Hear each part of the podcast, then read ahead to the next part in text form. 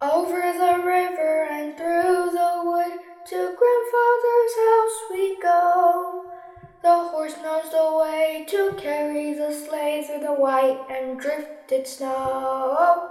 Over the river and through the wood, oh how the wind does blow!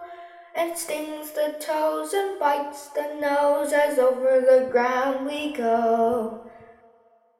Over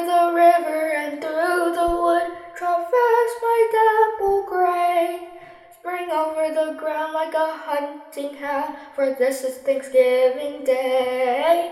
Over the river and through the wood, now grandmother's cap I spy. Hurrah for the fun, is the pudding done? Hurrah for the pumpkin pie.